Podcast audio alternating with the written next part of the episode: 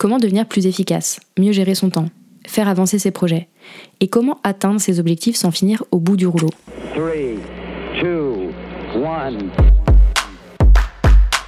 Tu écoutes Bye Bye Procrastination, le podcast qui t'aide à devenir maître de ton temps, à booster ton succès et à créer plus de sérénité grâce au pouvoir de l'organisation. Je suis Claire, coach en organisation et en efficacité. Ma mission, permettre aux entrepreneurs de réussir sans se cramer en les aidant à construire une organisation simple et efficace. Dans ce podcast, seul ou avec mes invités, on parle de productivité, de gestion du temps, de motivation et d'entrepreneuriat, et je te partage les meilleurs conseils pour faire passer ton organisation et ton business au niveau supérieur. Alors si tu cherches comment dire ciao à la charge mentale et atteindre tous tes objectifs sans te sacrifier, tu es au bon endroit. Ça commence par un A, ça finit par Sion, et ce qui se trouve entre les deux pourrait bien te faire gagner des heures de travail par semaine. Oui, des heures, en plus d'alléger considérablement ta charge mentale. Imagine si tu pouvais demander à un petit robot de faire les tâches rébarbatives et fréquentes à ta place. Imagine si tu pouvais tout simplement mettre une partie de ta to-do list en mode pilote automatique. Je ne te parle pas d'un scénario utopique, mais bien d'un levier que tu peux actionner très concrètement dans ton business pour gagner du temps et alléger ta charge mentale. Cette semaine sur le podcast, je reçois Shubham Sharma, créateur de contenu, formateur et spécialiste des outils que l'on appelle no-code. Avec Shubham, on a parlé des nouvelles opportunités offertes par le no-code et notamment de l'automatisation pour gagner en efficacité. Des étapes à mettre en place pour commencer à automatiser des pans entiers de ton business. Et on te livre sur un plateau un épisode plein de bons conseils pour éviter les erreurs les plus courantes avant de sauter à pieds joints dans la grande aventure de l'automatisation. Bonne écoute!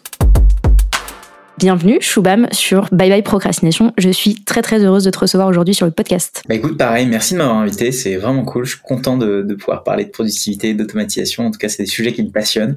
Donc très très content d'être là. Et bah très heureuse aussi. On a une petite tradition sur le podcast quand on accueille des invités, c'est de faire des petites questions en rafale pour apprendre à mieux les connaître. Donc pas de pression. L'idée, c'est de répondre en quelques mots ou en quelques phrases euh, aux questions que je vais te poser. Est-ce que tu es prêt? Je suis chaud. Mec ou Zapier?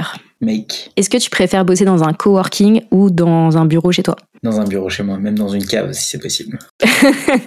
le moins d'interruptions possible, s'il vous plaît. Ouais. C'est quoi ton petit kiff du quotidien? Euh, Prendre un papier, euh, tout bloquer et juste faire des ronds et des carrés sur un papier. Ok, des ronds et des carrés, c'est très spécifique. Non, quand je dis des ronds et des carrés, c'est organiser ma pensée de manière euh, arborescente. Ok, je comprends. maintenant qu'on a fait cette petite introduction, je te propose de passer au cœur de notre sujet. On va parler donc d'automatisation, de productivité, de comment est-ce qu'on peut utiliser ce levier de l'automatisation pour gagner du temps, grappiller des minutes euh, dans sa journée. Avant ça, est-ce que tu veux bien te présenter pour les personnes qui ne te connaissent pas? Ouais, carrément. Ben, je m'appelle Shubham Sharma. J'ai euh, aujourd'hui, on va dire, je me je me positionne et je me présente comme un créateur de contenu et un formateur sur les sujets liés à euh, la productivité, l'automatisation, l'organisation, donc tout ce qui permet aux personnes qui travaillent avec un ordinateur euh, tous les jours, eh bien de euh, mieux utiliser l'outil de travail qu'ils ont parce que la réalité c'est qu'on n'a pas vraiment appris à travailler avec tout ça et que vu la vitesse à laquelle la technologie va, j'essaie d'être un peu un guide euh, parmi tout ce brouhaha technologique. C'est donc toi avec la lanterne devant nous qui est en train d'éclairer le chemin. Bon, en tout cas, de d'expliquer ce que j'ai appris et, de que les gens prennent ce qu'ils ont à apprendre. Yes. Je pense qu'il y a un sujet sur lequel tu es quand même assez expert, je pense pas me tromper, c'est le sujet du no-code. Alors, euh, je pense que pour certains, ça va parler et pour d'autres, euh, je suis en train de parler une autre langue. Est-ce que tu peux nous expliquer un petit peu ce que c'est que le no-code? Ouais, bah alors, euh, de manière très littérale, quand on pense no-code, il y a no et code, donc c'est sans code. et quand on parle du code, hein, c'est le code informatique. C'est-à-dire que traditionnellement, pour pouvoir créer des automatisations, pour pouvoir créer des sites web, des applications, on avait besoin d'apprendre à coder. Donc, on avait besoin de savoir comprendre et utiliser le langage informatique. Et le no-code en opposition, c'est tout qui va, euh, tous les outils qui vont nous permettre sans code, eh bien, de pouvoir créer des applications, de créer des sites web et aussi de créer des automatisations. Donc, no code, c'est un ensemble d'outils et de technologies qui vont permettre à toute personne qui ne connaissent pas le code, donc euh, la plupart des gens, de quand même réussir à euh, bah, utiliser le numérique comme ils, veulent, donc en créant des sites web, des applis, des automatisations. Donc en fait, c'est un peu une espèce de démocratisation de l'accès à ces outils numériques, et, enfin numériques, En tout cas, le fait de pouvoir dire, bah, avant, j'étais pas maçon, je savais pas monter un mur. Maintenant, avec le no-code, potentiellement, je peux fabriquer ma maison euh, sans, sans avoir à faire appel à, à des techniques compliquées, quoi. Ouais, c'est vrai que la première vertu, c'est la démocratisation. C'est-à-dire que ça permet à de plus en plus de personnes et ça permet d'enlever cette espèce de, de grande distance qu'on avait entre les développeurs et les non-développeurs. Euh, ça, c'est la première chose. Et la deuxième aussi, c'est que même pour les développeurs ou pour les personnes qui sont relativement techniques comme moi, ça permet assez rapidement d'arriver à nos, à nos fins sans devoir réinventer la roue. Euh, donc je prends l'exemple de la création d'un site web. Euh, il y a 15 ans de ça, bah, c'était un tout petit peu plus compliqué qu'aujourd'hui de créer un site web. Euh, aujourd'hui, on a plein de choses comme WordPress, comme Webflow. On a, plein de choses qui vont nous faciliter cette création de site web, là où avant, il fallait absolument passer par la case CSS, HTML, PHP, JavaScript, etc.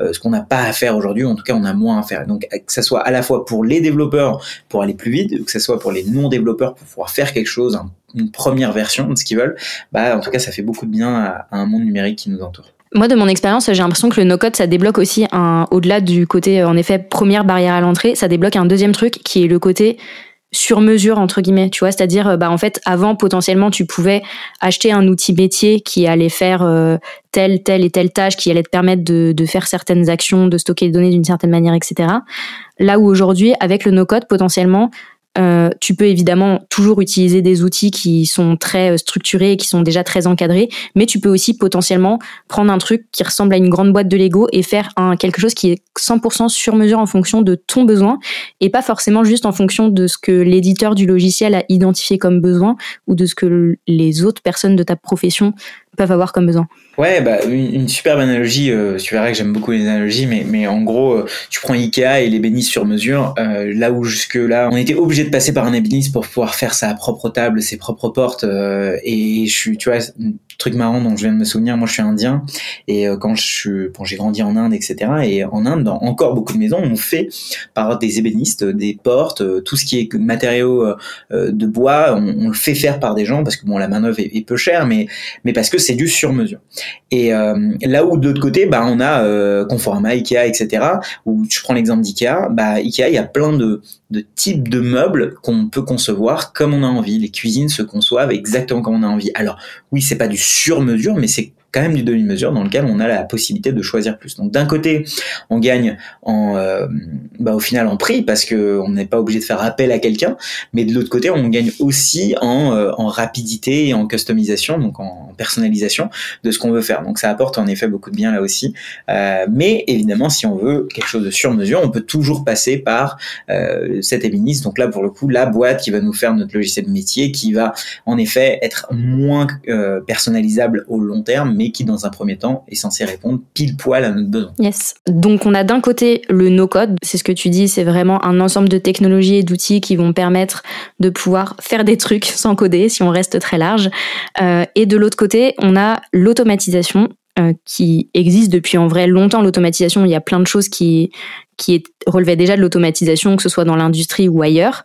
Euh, c'est quoi le lien entre les deux et comment est-ce que toi tu définis l'automatisation? Bah, Le lien entre, entre le no-code pour créer et le no-code pour automatiser, c'est que souvent euh, ça va être des c'est que le lien, c'est que c'est le no-code qui permet ça. C'est-à-dire que le no-code permet deux choses, à la fois de créer et à la fois d'automatiser. Maintenant, en effet, l'automatisation a toujours existé. C'est juste que pour pouvoir la configurer et la créer, il fallait être un développeur. Moi, je me souviens quand j'étais, euh, quand je commençais mes études d'informatique, je trouvais ça génial. Ça s'appelait les cron tabs et c'était des euh, des choses qu'on pouvait lancer sur le serveur la nuit ou tous les X minutes ou tous les X heures et euh, c'était avec une interface vraiment horrible, mais c'était magique de se dire que quand on dormait, les choses pouvaient s'exécuter. Donc on avait programmé à l'avance euh, ce qu'il fallait qu'il se passe et que c'était possible que la nuit tout ça se déclenche et qu'en plus si on prévoyait des scénarios de bah si jamais ça pète, euh, donc si jamais il y a un problème tu fais ci, si jamais tout se passe bien t'envoies un mail, etc. Bah euh, il y avait un sentiment de, de duplication de soi-même, de, de, déportation de son intelligence, et tout, ces, tout ce sentiment-là, en fait, aujourd'hui, on l'a avec des outils comme Zapier, comme Make, t'en as parlé au début, il y en a plein d'autres, il y a Pipedream, il y a N8N, c'est des outils qui nous permettent aujourd'hui de, euh, bah, de créer des automatisations pour qu'elles tournent quand nous, on n'est pas là. Est-ce que tu as un exemple d'automatisation un peu simple qui peut s'appliquer dans le monde professionnel euh, pour qu'on puisse comprendre un petit peu ce qu'on entend par automatisation Là, on parle vraiment d'automatisation, donc euh, pas forcément euh, physique en mode euh, il y a un robot qui va venir appuyer sur un bouton qui va faire un autre truc. On parle vraiment d'automatisation dans le monde digital où finalement moi c'est un peu comme ça que je le vois, tu vas me dire ce que t'en penses, mais en gros tu as deux applications ou deux outils euh, qui sont chacun de leur côté euh, qui communiquent pas, et au milieu on met un petit robot qui va permettre de faire euh, d'échanger de l'information ou de faire faire des actions de, de l'un vers l'autre, etc. Comment est-ce que est-ce que tu as des exemples? Bon déjà qu'est-ce que tu penses de mon analogie? Et est-ce que tu as des exemples d'automatisation on va dire simples pour qu'on comprenne un petit peu ce à quoi ça ressemble Ouais, ton analogie est très bonne. C'est toujours une automatisation, c'est toujours deux applications au minimum qui communiquent ensemble et qui dans lequel il y a à chaque fois un déclencheur, une action. Un déclencheur, je te donne un exemple, c'est quelqu'un vient de s'inscrire euh, à, euh, à ma mailing list, donc à ma, à ma liste email par exemple, bah, je vais déclencher un envoi de SMS ou un envoi d'email. Euh, je te donne un autre exemple. Je viens de recevoir un email qui a euh, le mot facture dedans, et bah tout d'un coup, je vais venir prendre la pièce jointe et l'enregistrer dans ma Dropbox. Ça, c'est un genre d'automatisation. Donc à chaque fois, il y a un déclencheur et une action. Donc le déclencheur, c'est l'email reçu, l'action, c'est je l'enregistre dans ma Dropbox. C'est le côté si il se passe ça et que ça répond à tel euh, critère, alors petit robot, fais-moi ça. Exactement. Donc euh, c'est toujours ce principe de déclencheur action. Alors ça c'est on va dire les instructions et les automatisations les plus simples avec lesquelles on commence, mais très vite on commence à chaîner plusieurs automatisations. Alors s'il se passe ça, alors fais ça, puis ça, puis ça. Et s'il se passe ça, et dans ce cas-là il peut y avoir deux branches qui euh, qui peuvent commencer à coexister. Donc s'il y a marqué euh, facture EDF, bah tu l'envoies dans le groupe familial. S'il y a marqué facture SFR, tu l'envoies au comptable par exemple. Et donc très vite on commence à jouer un petit peu avec ça. Pourquoi est-ce que selon toi c'est intéressant de se pencher sur le levier de l'automatisation quand on veut gagner du temps et quand on veut gagner en productivité Moi, je vois toujours euh, toutes les tâches qu'on fait euh, en tant qu'un business, on va dire, hein, euh, en tant qu'entrepreneur ou même un, élément d'une entreprise. quand je dis un élément, c'est pas, je compare pas des êtres humains à des éléments, mais je dis un, une business unit d'une entreprise. on peut toujours se diviser les tâches en deux parties, les tâches build et les tâches run. les tâches run, c'est celles qu'on a qu'on fait souvent, tous les jours, pour faire tourner l'entreprise, qu'on a besoin en tout cas de faire de manière périodique, euh, donc récurrente, et d'autres qui sont des tâches build, donc c'est des nouveaux projets qu'on va vouloir lancer, qu'on va devoir lancer pour faire grandir l'entreprise, pour faire grandir euh, la unit, la business unit dans laquelle on est. Et si on prend cette première catégorie de tâches, les tâches run, bah qui dit euh, tâches périodiques et récurrentes, ça veut dire que bah peut-être qu'il y a un monde dans lequel on peut les automatiser. Euh, je donne un exemple. Euh, tous les mois, on fait un reporting de toutes les KPI de l'entreprise, donc des, euh, des, des performances clés, des indicateurs clés de performance. Peut-être qu'il y a une personne qui perd, qui perd une journée d'aller récolter toute l'information de plein de logiciels différents et qui derrière va venir les présenter. Bah peut-être que cette récolte initiale, peut être faite automatiquement et que du coup on gagne un jour d'analyse euh, et qui permet peut-être d'en tirer plus de conclusions. Parce que la valeur elle est pas dans aller chercher dans Word ou dans euh, euh ConvertKit euh, donc un logiciel quelconque l'information. Elle est dans surtout l'analyse de cette information. Donc en fait on va venir compresser cette partie run donc cette partie tâche récurrente qui fait que la boîte tourne euh, au maximum pour pouvoir nous prendre avoir plus de temps d'analyse et, et avoir plus de temps de build. C'est là où on crée de la valeur la réalité. À partir de quand est-ce qu'on peut commencer à automatiser euh, les tâches si on devait faire une petite euh, checklist, tu vois, des conditions à réunir pour commencer à activer ce levier d'automatisation? Euh, Est-ce qu'il y a un peu des prérequis en termes d'outils, d'environnement de travail, de standardisation, etc., qu'on a besoin de réunir avant de pouvoir penser à automatiser ces tâches? Moi, je dirais une première chose, c'est que déjà, euh, il faut savoir, euh, selon moi, quelles sont les tâches récurrentes. Déjà, s'il y a des choses qui se répètent, qui sont semblables d'une semaine à une autre, qui sont semblables d'un mois à un autre. La raison pour laquelle euh, je, je, demande d'abord cette condition, c'est que sinon, on va vouloir automatiser des tâches qu'on ne refera plus, et là, c'est du temps de perdu. Euh, euh, je donne un exemple. Euh, c'est un peu comme, chez soi, la manière dont, notre chez nous est rangé peut être très révélateur de à quel point on, a pour obsession ou pas, on a pour envie de nous faciliter la vie. Je donne un exemple. Si en sortant de chez nous, on sait à chaque fois qu'on accroche un manteau, euh, c'est pour ça qu'il y a un porte-manteau à côté. C'est que on s'est rendu compte que plusieurs fois en sortant ou en rentrant, on a accroché un manteau, donc on a approché le porte-manteau. Si on sait qu'à chaque fois on va aller se balader jusqu'à la penderie, mais euh, sans enlever ses chaussures et que ses guests vont arriver et qu'en plus euh, ça va créer euh, de la congestion dans le couloir, etc. Bah il y a un moment donné, on se dit attends, c'est souvent que je vais dans la penderie quand même et je salis mon parquet, bah je vais peut-être mettre un, un porte-manteau. Donc c'est un peu la même chose, la même philosophie de bah, quelles sont les tâches que je fais souvent, euh, qui là m'apportent pas forcément de valeur ni d'apprentissage, etc., qui pourraient la réalité être automatisées. Et une fois que je me suis rendu compte de ces tâches-là, bah, là je me pose la question de est-ce que j'automatise ou pas? C'est pas le contraire. C'est pas genre je vais essayer de trouver les automatisations euh, qui me feraient plaisir et que j'irai automatiser juste pour kiffer, parce que et c'est ok de tomber dans ce premier dans ce deuxième travers, ça peut arriver, mais il faut que ça soit dans un but de mieux automatiser plus tard et de, de, de vraiment se dire ok je n'automatise que ce que je répète et pas le contraire. Donc, pour pouvoir commencer, pour répondre à ta question, euh, dans quel paradigme il faut être, bah, il faut être dans un monde dans lequel on répète des tâches déjà humainement avant de les automatiser et se décharger de ces tâches. Donc, un des superbes exercices, c'est euh, soit prendre un tracker euh, comme il y, en a plein aujourd'hui qui existent sur votre ordinateur. Il y a Rise maintenant, il y a Rescue Time, il y a Timing sur Mac, qui permettent d'analyser un peu qu'est-ce que vous faites sur votre ordi de manière hebdomadaire. Notez ensuite, bah quelles sont les choses que je fais de manière hebdomadaire, euh, noter celles qui sont les plus récurrentes et se poser la question ensuite, est-ce qu'avec un outil comme Zapier ou comme Make, je pourrais les automatiser? Complètement. Et tu parlais justement euh, typiquement de la gestion des emails. Je trouve que c'est typiquement le genre d'automatisation qu'on peut mettre en place euh, hyper facilement. Le côté ne serait-ce que tri des courriels parce que au final, bon, je parle, je suis dans la team Gmail, mais, mais c'est aussi possible sur Outlook. Tu peux en fait automatiser plein de trucs, de dire, euh, bah, comme tu disais, ça, ça va dans tel dossier, euh, ça, tu l'envoies là, tu le transfères à ci, tu fais ceci. Et du coup, ça permet déjà de faire euh, d'épurer énormément tout le travail de pré-mâchage, entre guillemets. Et après, tu peux te concentrer sur le cœur de la tâche.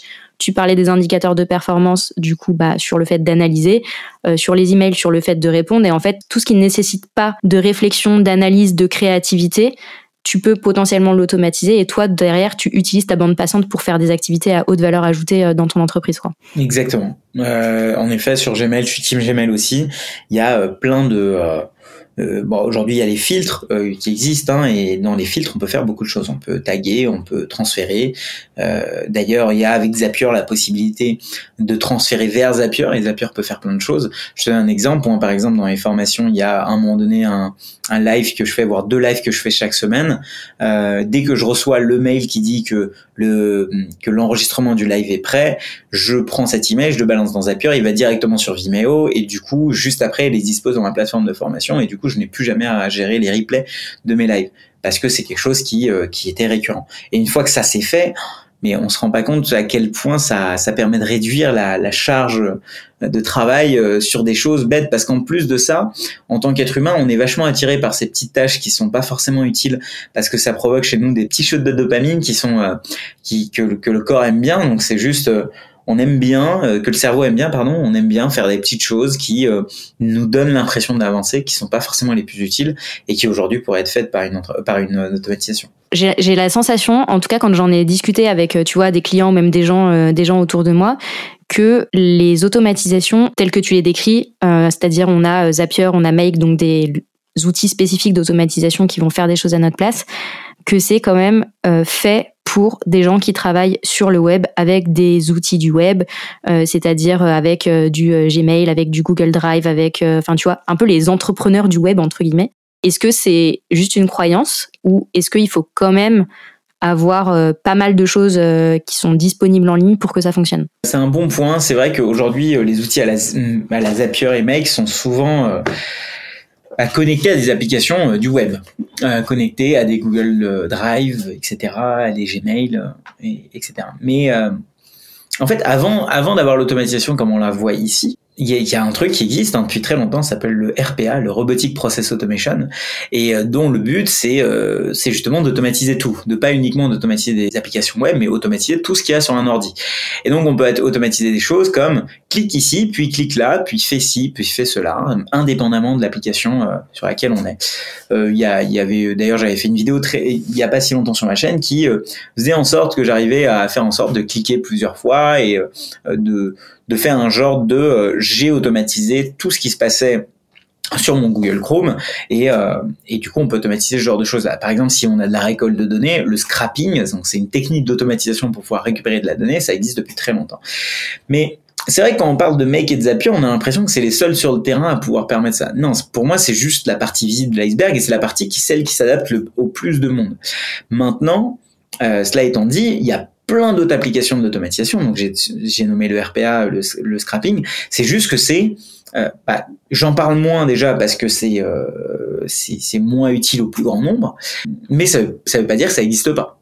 Il y a ça. Mais c'est juste que c'est moins visible aujourd'hui. Ok, donc c'est simplement que des fois, il faut un peu creuser pour aller euh, trouver le bon outil qui va répondre à notre besoin d'automatisation et pas juste rester en surface et aller voir mec et Zapier et se dire euh, c'est pas pour moi parce que euh, ça correspond pas aux outils que j'utilise. Quoi. Exactement. En fait, et, c'est vrai que très vite ça peut faire peur parce qu'on se dit oh là là, je vais dans des trucs un peu trop techniques là. En effet, c'est comme dire bah, je vais aller chez Leroy Merlin qui est un si, si je sais pas j'ai quelque chose qui déconne chez moi. Euh, je vais chez Leroy Merlin et, euh, et, normalement il est censé y avoir tout ce qu'il faut euh, parce qu'en fait c'est un magasin relativement grand public.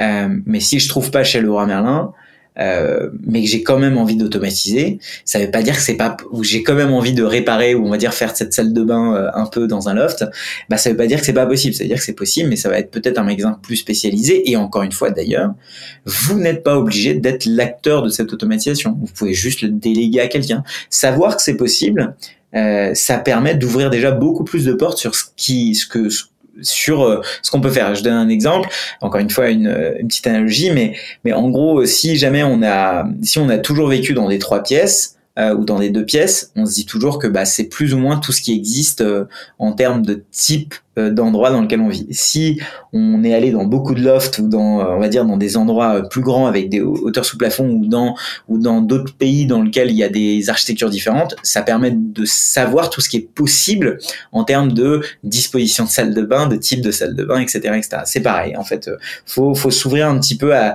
à tout ce qui est possible et surtout se donner la possibilité de déléguer cette partie-là et pas forcément coûte que coûte l'affaire. Et c'est bien pour ça d'ailleurs que je voulais t'inviter sur le podcast, c'était de pouvoir ouvrir cette perspective-là et cet horizon-là aux personnes qui nous écoutent et qui soit en ont vaguement entendu parler, euh, soit euh, savent même pas que ça existe en fait ce genre, euh, ce genre d'outils d'automatisation. Euh, moi, je voudrais bien que tu nous parles un peu des bénéfices de l'automatisation si on prend un exemple qui est ton business. Euh, Est-ce que tu peux nous expliquer un petit peu ça a été quoi ton process pour commencer à automatiser? Alors sachant que si je me trompe pas, tu as un passé de développeur, donc tu avais déjà les mains dans, dans des outils et tu déjà très très euh, technologie compatible, on va dire. Mais est-ce que tu peux nous expliquer un peu le process que tu as suivi pour euh, commencer à automatiser et quels bénéfices est-ce que tu en as tiré concrètement, si on fait un peu euh, l'addition, tu vois, si on fait le bilan euh, des automatisations que tu as mis en place, qu'est-ce que ça te fait gagner en termes de temps et de charge mentale? Bah, Je pense que temps et charge mentale, c'est deux gros piliers hein, euh, sur, sur ce que ça fait gagner, mais je vais te donner un exemple, c'est que en fait, ça vaut le coup de se poser pour savoir, donc faire l'exercice de qu'est-ce qui est récurrent, qu'est-ce qui me prend du temps, etc. Parce qu'une fois que derrière on l'a mis en mode automatisation, on s'en rend même plus compte que c'est fait. Ça devient tellement... Euh, ça devient un automatisme. Donc je prends l'exemple de euh, pour ceux qui ont qui viennent d'avoir leur permis ou qui ont qui avaient pas de permis et qui en ont eu, bah au début c'est hyper ça nous prend beaucoup de temps de regarder le rétro, de tourner de, de, de vraiment de faire tout euh, ce que maintenant on fait de manière automatique parce que c'est rentré, c'est tellement dans nous qu'en fait on se pose pas la question de où est la cinquième vitesse, on la passe juste. Bah c'est exactement pareil, c'est qu'au bout d'un moment quand on a quand, quand on a mis en place un certain nombre d'automatisation dans son business, il y a un moment donné on, on les oublie euh, parce qu'elles fonctionnent toutes bien. Donc je prends l'exemple d'envoi de, facture automatique euh, à des, clients. Euh, je crois que j'ai pas édité une facture depuis mais depuis deux trois ans parce qu'en fait j'ai un logiciel qui me crée mes factures automatiquement encore plus si il y a c'est une facture dans laquelle il y a un paiement via Stripe s'il y a un remboursement et eh ben il y a automatiquement un mail qui part en disant hey voilà je ok, aucun souci, ton remboursement a été effectué, mais est-ce que tu peux très rapidement me dire pourquoi et le pourquoi est analysé et derrière mis dans une base de données pour pouvoir être analysé plus tard? Euh, les automatisations, euh, je, te, parlais des, replays tout à l'heure, c'est quelque chose qui a changé ma vie parce que maintenant je m'occupe plus des replays. Euh, des automatisations du genre il y a un montant qui vient de passer sur ma banque qui est plus grand qu'un certain threshold, donc euh, on va dire qu'il y a un montant maximal acceptable, et ben là je vais recevoir un mail, mais je vais pas recevoir un mail pour le moindre à la moindre dépense de 36 centimes. Euh, il y a plein de petites choses comme ça qui, une fois mises en place, ben en fait on les oublie. Et donc ce qui, ce que ça fait perdre, c'est de la charge mentale. Hein. Ça, ça, diminue une certaine charge mentale de ah il faut que je fasse ça. Et et, et l'autre typiquement le, les envois de de, de facture à son comptable, euh, voilà, c'est faut que ça soit automatisé, ce genre de truc. On ne doit pas être dans un truc où on va euh, faire des transferts euh, sur sa boîte Gmail. Euh, ça doit être un transfert automatisé depuis son Gmail.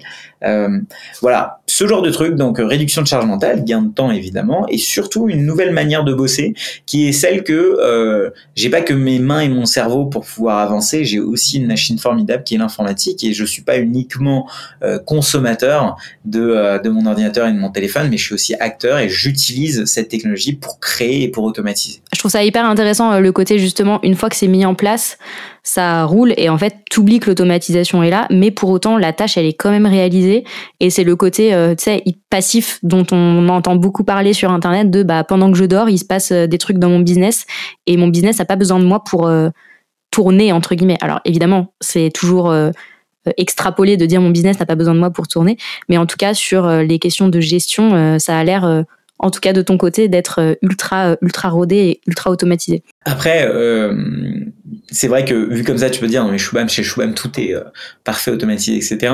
Faut oublier que tu es toujours dans un process d'automatiser. Donc en fait, plus tu as de tâches qui sont automatisées, plus tu as des idées d'automatisation. Il y en a qui réussissent, il y en a qui réussissent pas. Il y a des fois, tu sais que tu vas faire des choses que trois fois, donc ça vaut pas le coup de les automatiser.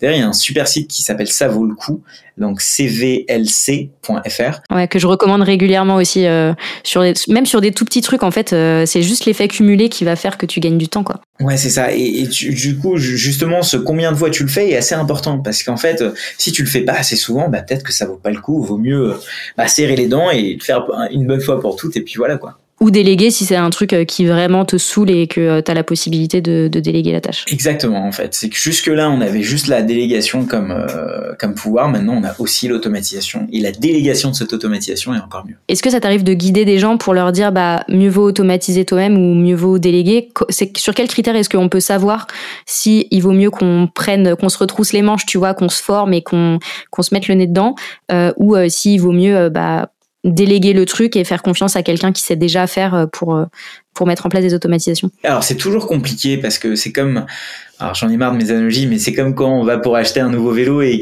qu'on nous demande alors vous faites plutôt de la route ou vous avez envie de faire parfois du VTT etc. Bah, c'est juste que j'ai jamais fait de vélo jusque là donc j'en ai aucune idée.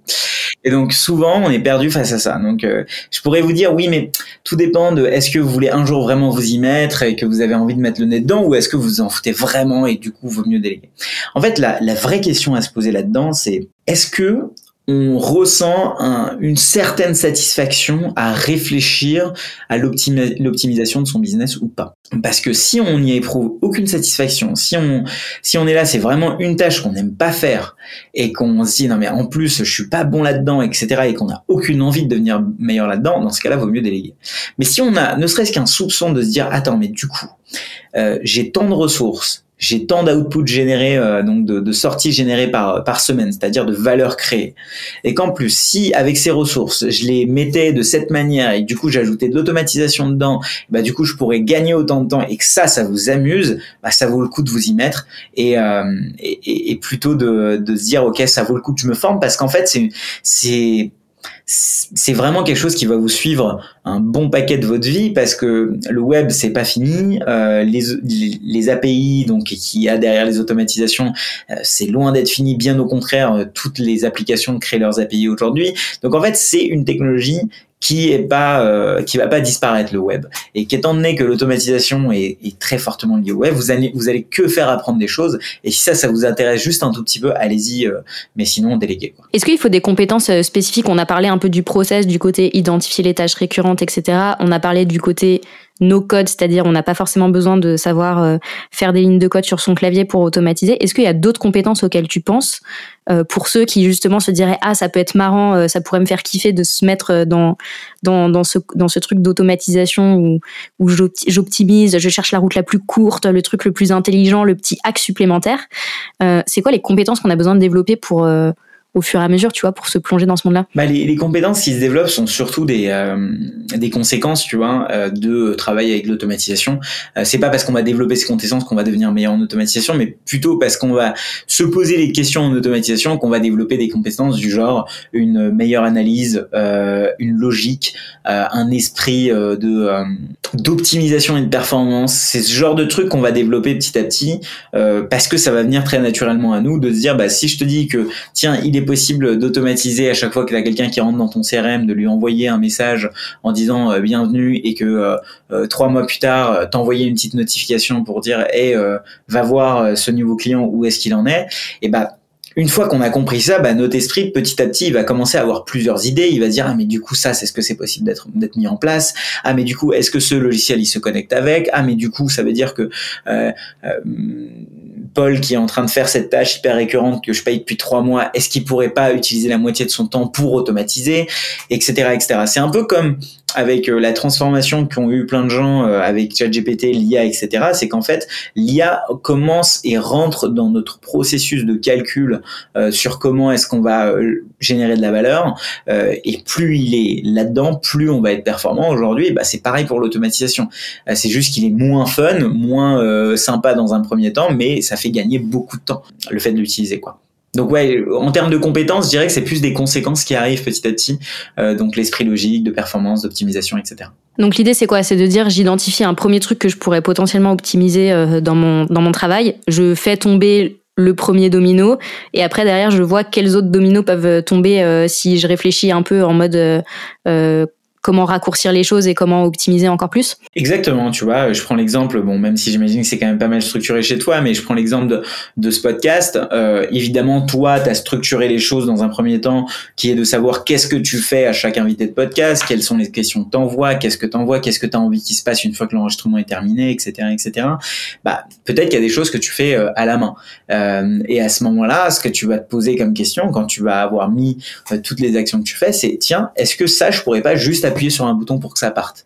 Euh, tiens, est-ce que je pourrais pas faire en sorte que quand je viens de raccrocher avec la personne sur le logiciel sur lequel on enregistre, eh bien, qu'elle reçoive un message en disant, euh, bah écoute, merci beaucoup, euh, c'était hyper cool, je reviens vers toi dans, dans une semaine, et que quand tu publies l'épisode, qu'il soit automatiquement envoyé à la personne sans que tu aies rien à faire, et que une semaine plus tard, bah, qu'il soit automatiquement, que les stats soient automatiquement envoyés à la personne, et que un mois plus tard, tu puisses dire, écoute, c'était vraiment cool, je viendrai écouter l'épisode, je voulais savoir si ça te disait de, de, de peut-être faire une conférence ou quelque chose comme ça. Et donc, en fait, plus tu vas le faire, plus ça va donner des idées euh, de, comment le faire. Je, prends l'exemple de quelqu'un euh, euh, qui est le CTO de Cosa Vostra. Qui a automatisé bah, tout son podcast à partir du moment où il ajoute l'email de quelqu'un et qui prend des notes dans un Google Doc. À partir de ce moment-là, tout est géré automatiquement jusqu'à la publication de l'épisode, jusqu'à la génération de la jaquette, jusqu'à vraiment mais tout, tout, tout, tout, tout. Euh, je dis pas qu'il faut aller jusque là, mais en fait, une fois que tu as commencé à goûter au fait que c'est fait automatiquement, ça te, laisse, ça te donne plus de temps pour travailler sur ton, ton business euh, ou sur ton activité plutôt que de te dire tiens tu vas aller euh, bricoler euh, enfin que tu vas aller faire tourner la machine à l'intérieur. On en discutait un tout petit peu avant d'allumer l'enregistrement euh, justement. Je te disais que moi dans ma vision des choses, il y a quand même un côté tu n'automatises qu'un truc qui existe déjà. C'est-à-dire tu vois tu parlais là de, du processus pour le podcast, on pourrait prendre plein d'autres process dans plein de business différents.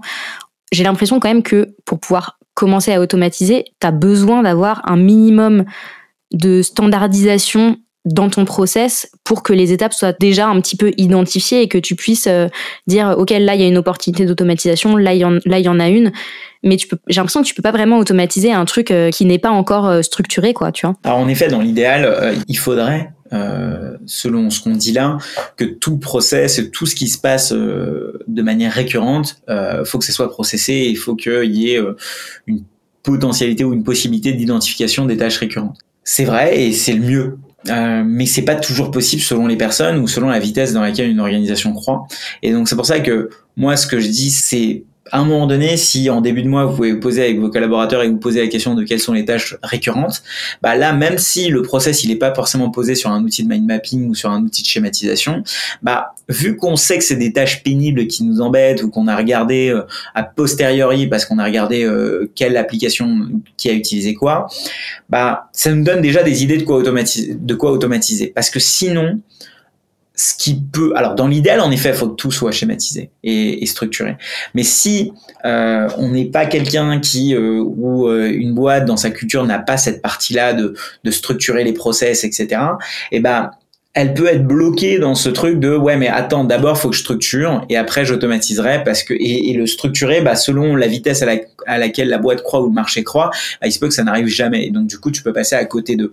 Mais je suis d'accord avec toi. Dans l'idéal il faut que si les choses sont structurées ça permet de mettre en surbrillance beaucoup plus facilement euh, qu'est-ce qui est automatisable euh, que juste se poser la question de quelles sont les tâches récurrentes. Yes. Mais je pense qu'on est je pense qu'on est d'accord parce que pour moi c'est vraiment une espèce de va-et-vient entre la entre euh, la ce qu'on ce qu'on appelle le côté structure, c'est-à-dire vraiment la formalisation d'activités qui sont déjà existantes dans un business. Mais en réalité, tu peux commencer à automatiser avant de formaliser ces trucs-là. C'est juste qu'il faut que les tâches soient déjà existantes dans le business et qu'elles aient déjà une certaine récurrence et pas, comme tu dis, que ce soit du one-shot ou un truc tellement artisanal où tu es en train de faire du sur-mesure en permanence et que rien ne se ressemble. Tu vois ce que je veux dire? Ah, totalement. Là où on, a, on est totalement raccord, c'est sur le fait que ça sert à rien d'automatiser une tâche qui n'existe pas ou qui a lieu qu'une fois. Est-ce qu'il y a des erreurs qu'il faut qu'on évite quand on démarre et qu'on veut mettre en place des automatisations? Des trucs vraiment les pièges euh, gros comme des maisons qu'on peut qu'on peut éviter Je pense que la première, celle qu'on a dit, c'est de faire l'automatisation qui n'a pas lieu d'être, quoi. Donc c'est vraiment euh, pour répéter, pour marteler ce truc-là. C'est c'est pas euh, à un moment donné parce que vous découvrez Zapier, bah vous vous dites attends tiens est-ce que je peux brancher ça avec ça et je veux juste voir ce qui est possible.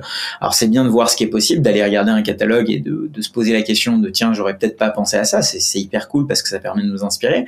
Mais euh, faut pas euh, coûte que coûte essayer de faire quelque chose qui arrivera une fois par an. Parce qu'en fait il y a de grandes chances que quand ça arrive l'année prochaine bah euh, que le contexte ait changé et que ça se trouve cette tâche vous ne la vous, la répétiez jamais. Donc la, la, la première erreur c'est ça. La deuxième c'est de vouloir coûte que coûte s'acharner alors que c'est tout simplement pas automatisable. Donc il y a des moments euh, bah, on a une idée et puis on essaie de passer beaucoup de temps à l'automatiser et au bout d'un moment on n'est plus rentable. C'est-à-dire que euh, on a passé beaucoup trop de temps et que dans ces cas-là il valait mieux la faire à la main. Euh, évidemment on peut pas l'anticiper mais je pense qu'à un moment donné quand on n'a pas réussi à faire quelque chose soi-même ou quelqu'un n'a pas réussi à la faire, bah, qu'on accepte que bah, c'est pas possible, ou alors on passe par un développeur si c'est vraiment quelque chose qu'on a vraiment besoin d'avoir. En sachant qu'il y a très peu de choses dans la vie qui sont pas automatisables, c'est juste que est-ce qu'elles sont automatisables avec du no-code ou est-ce qu'elles sont automatisables avec du code? Mais les deux sont possibles et ça coûte pas si cher que ça de passer par du code. C'est d'ailleurs tout, tout ce que les gens faisaient avant, hein. avant d'avoir Make, Zapier et tout. Quand on était dans une boîte et qu'il y avait quelque chose qui prenait du temps, bah on faisait faire faire du code à quelqu'un et puis euh, ça le faisait quoi. Euh, il y a des centaines, des dizaines de boîtes, euh, enfin des dizaines, des centaines, des milliers de boîtes en France qui il y avait un collaborateur euh, dans la boîte qui était fort en VBA ou en macro euh, sur Excel et euh, bah, c'était devenu la star parce qu'il faisait gagner un temps fou à plein de gens parce que il automatisait des tâches hyper récurrentes. Il y a une question qui est déjà qu'on m'a déjà posée sur les automatisations et je voulais te la poser à toi parce que moi je sais pas forcément y répondre. C'est quoi le la maintenance qu'il faut prévoir quand on met en place des automatisations? Parce que du coup on parle de d'outils notamment les outils qu'on va connecter qui sont potentiellement encore en, en, phase de maturation. Euh, C'est-à-dire qu'il peut potentiellement y avoir euh, des changements dans le code de, l'outil euh, que tu veux connecter à un autre.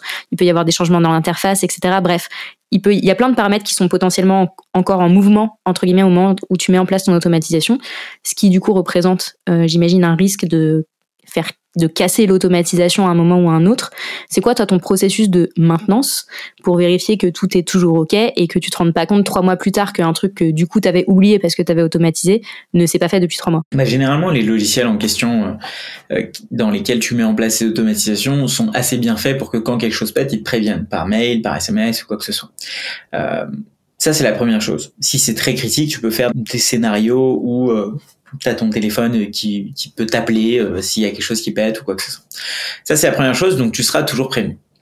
Euh, maintenant, euh, les qu'est-ce qu'il faut prévoir en termes de maintenance? Je pense que ça, c'est à pas négliger parce que de toute façon, euh, le contexte changera, il y a des automatisations qui casseront au bout d'un moment. Se dire que je fais une automatisation qui va durer toute une année alors qu'elle run toutes les semaines, bah faut vraiment que ça soit quelque chose qui change pas parce que soit le logiciel, mais soit nous-mêmes, notre besoin change, soit il y a quelqu'un qui va venir changer la colonne d'un Asana ou d'un Airtable ou d'un Notion qui va peut-être faire péter l'automatisation.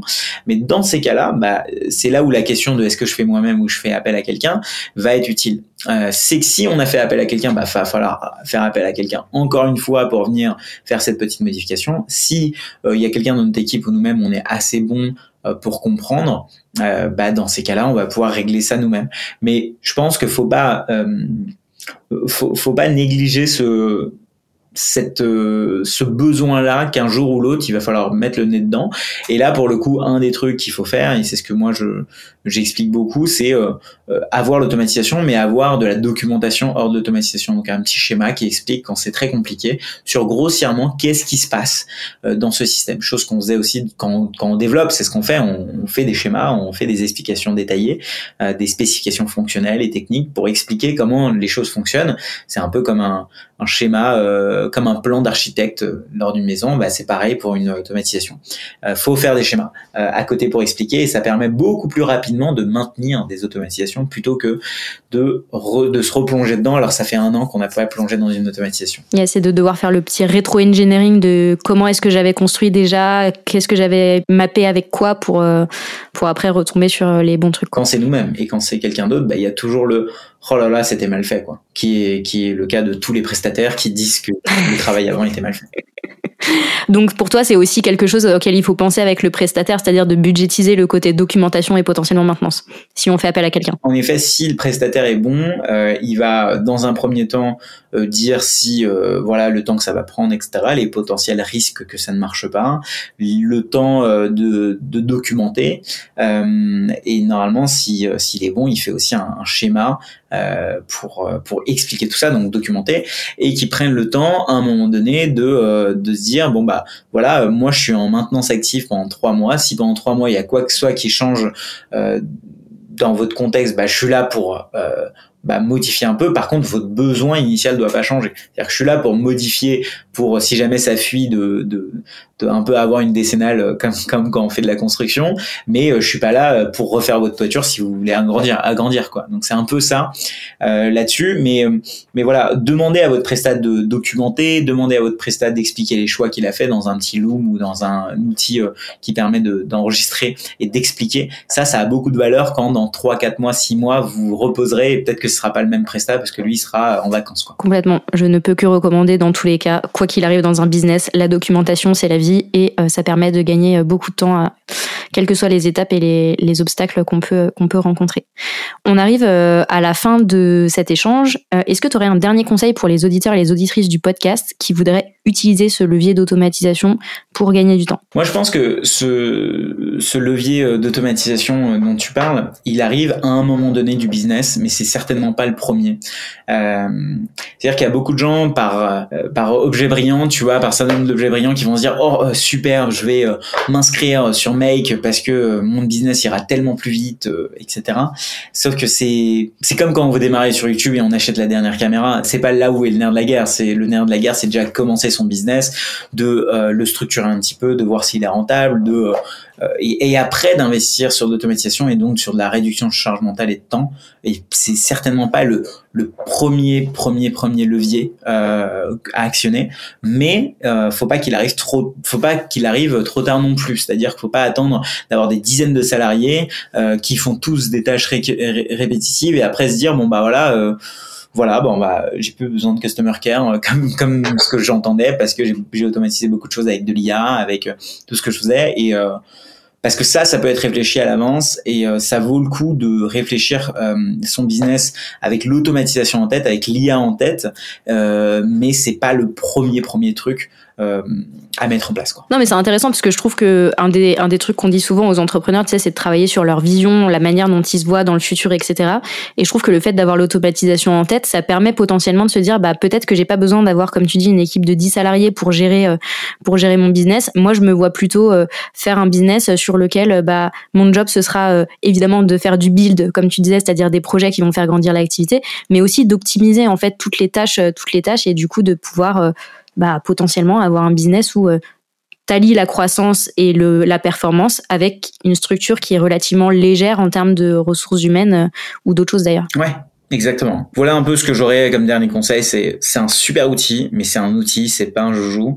Euh, C'est-à-dire que c'est bien pour. Après, si vous voulez vous, vous bah, level up, donc c'est-à-dire vous devenir meilleur sur tout ça, etc. Mais il faut que ça soit dans ce but-là. Mais il faut pas que ce soit une source de procrastination.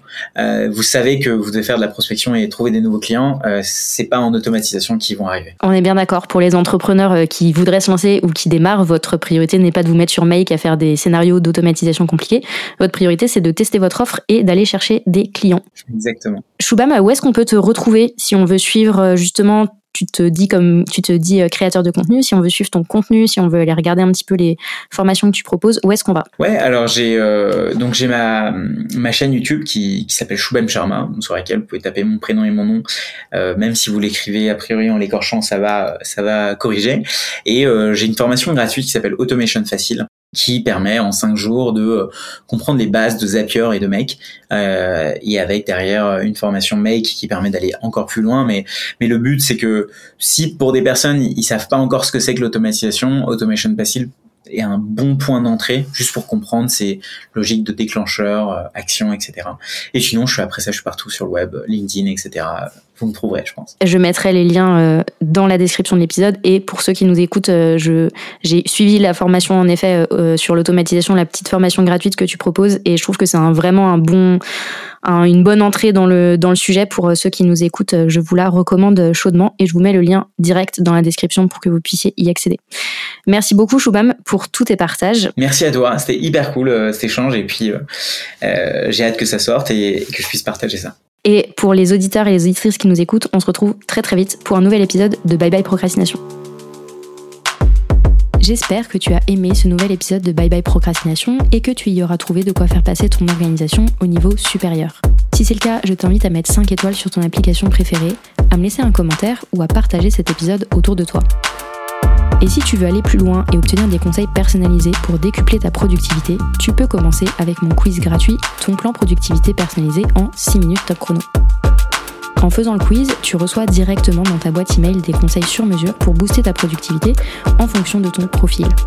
Je te mets le lien direct vers ce quiz gratuit dans la description de l'épisode. On se retrouve très très vite pour un nouvel épisode de Bye Bye Procrastination. À bientôt.